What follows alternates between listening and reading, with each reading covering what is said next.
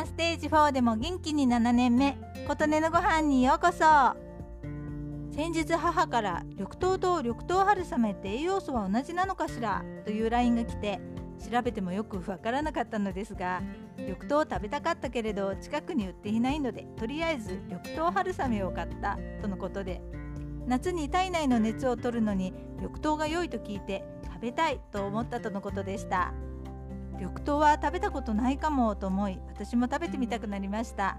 夏のうちに食べなくてはとの思いからいつもならスーパー巡りをしますが今回はネットで注文インド産のものを購入しました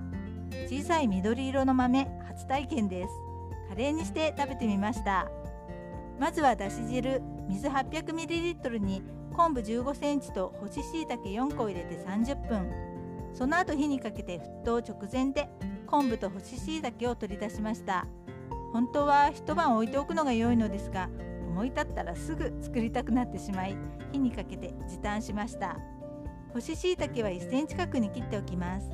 圧力鍋に緑豆 150g をさっと洗ったものと小さい玉ねぎを1個分スライスしたものトマト1個分をざく切りにしたもの生姜とにんにく1片ずつをすりおろしたものにしいたけだし汁を加え塩小さじ2カレー粉小さじ1ちなみに私はインディアン食品さんのスパイスのみが入っているカレー粉を使っています。